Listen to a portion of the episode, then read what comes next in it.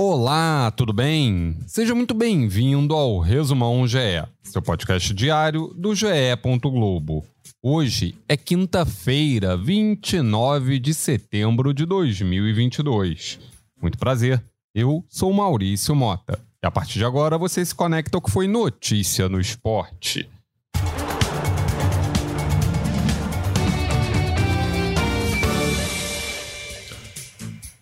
Noite de muita bola rolando no Brasileirão. Foram oito partidas nesta quarta nobre.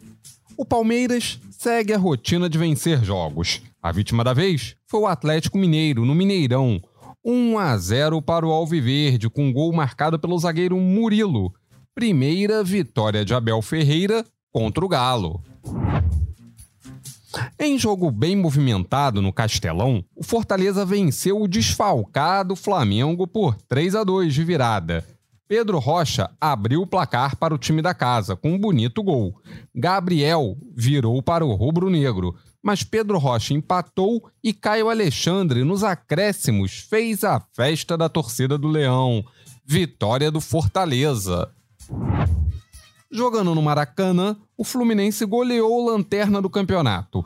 4 a 0 para cima do Juventude, com gols de Cano, Samuel Xavier, Arias e Michel Araújo. O time carioca chega aos 51 pontos e assume a vice-liderança. O time de Caxias do Sul segue afundado na última posição.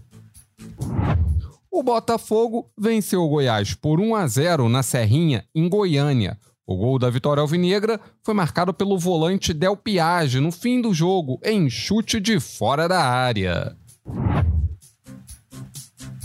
Em São Paulo, o Corinthians derrotou o Atlético Goianiense por 2 a 1. Roger Guedes abriu o placar. Wellington Rato empatou.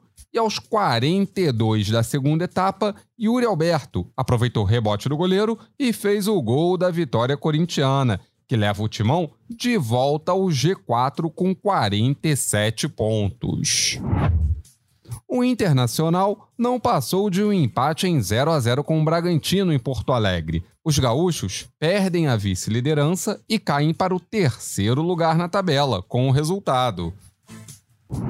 Em duelo direto na briga contra o rebaixamento, o Coritiba venceu o Ceará por 1 a 0 no Couto Pereira. O gol da vitória foi de Fabrício. O Coxa chega aos 31 pontos e sobe para o 15º lugar. O Ceará tem a mesma pontuação e vem uma posição abaixo. Na Arena Pantanal, o Cuiabá derrotou o América Mineiro por 2 a 1, com gols de Sid Clay em chute de fora da área e André Luiz de cabeça. Mastriani descontou no fim para o Coelho. O Dourado, apesar do triunfo, segue na zona de rebaixamento, em 17º lugar, com 30 pontos. Pela Série B, o Cruzeiro, que já está garantido na elite do futebol brasileiro no ano que vem, saiu perdendo para a Ponte Preta em Campinas, mas o Cabuloso virou e venceu por 4 a 1. Felipe Amaral fez o gol da Ponte, mas Zé Ivaldo, Edu e Rafa Silva duas vezes marcaram para a Raposa. Ainda na segundona, no clássico pernambucano na Ilha do Retiro, o esporte bateu o Náutico de virada por 2 a 1. Geovânio colocou o Timbu na frente no início do jogo, mas o rubro-negro virou com gols de Fabinho e do experiente Wagner Love, e a equipe sobe para o quinto lugar na tabela, com 46 pontos a 2 do Vasco, que fecha o G4. O São Paulo fez o último treino no Brasil e seguiu viagem para Córdoba, na Argentina, para a decisão da Copa Sul-Americana contra o Independente Del Valle.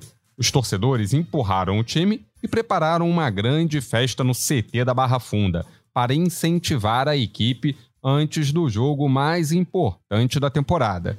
A partida será disputada às 17 horas do próximo sábado. A seleção brasileira venceu a Colômbia por 3 a 0 no Mundial de Vôlei Feminino e está garantido na próxima fase. As meninas agora vão em busca da liderança no grupo. Até aqui, três jogos e três vitórias. Contra as colombianas, o triunfo foi com parciais de 25-14, 25-12 e 25-20. A próxima partida será na sexta-feira, contra as japonesas às nove da manhã. Agora fique ligado na Agenda GE.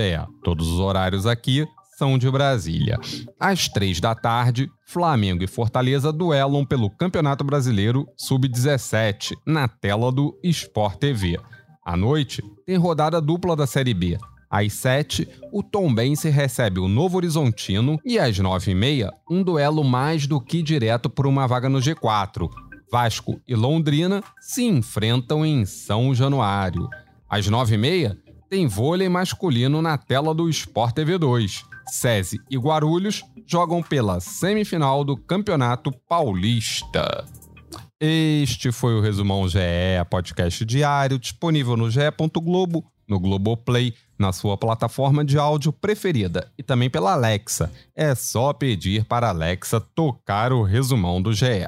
ge.globo podcasts. Siga, assine, se inscreva e favorite. Assim, você recebe uma notificação sempre que sair um novo episódio. O Resumão GE conta com a coordenação de Rafael Barros e gerência de André Amaral. Eu sou Maurício Mota e me despeço por aqui voltamos na madrugada desta sexta. Um abraço. Tchau.